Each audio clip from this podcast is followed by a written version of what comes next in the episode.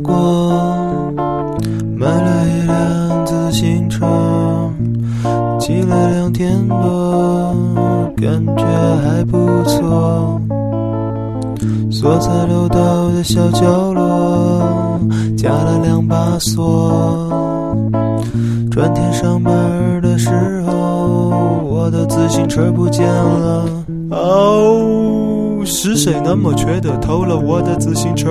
这自行车我骑了才只有两天多，还偷了我的自行车，还偷了两把锁。在我们法国这种事儿连听都没听过。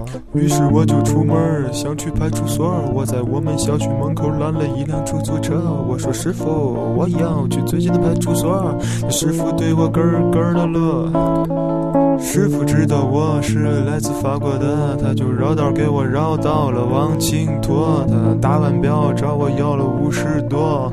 我想哥们儿，你这回太黑了。好不容易，我终于走进了派出所。这里穿制服的人们还挺多，有的盘腿坐，有的在那儿打扑克，还有一个喝着茶冲我直乐。我说法国老哥，你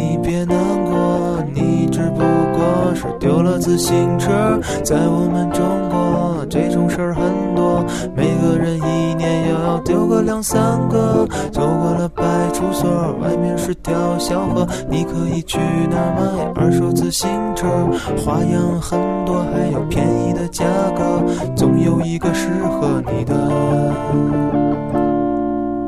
走出了派出所，的景色不错，满天都是塑料袋和一次性饭盒。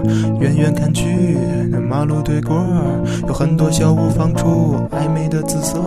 终于来到了这个传说中的小河，有很多人在这卖二手自行车，颜色真多，造型不错。我不一会儿就看上一个。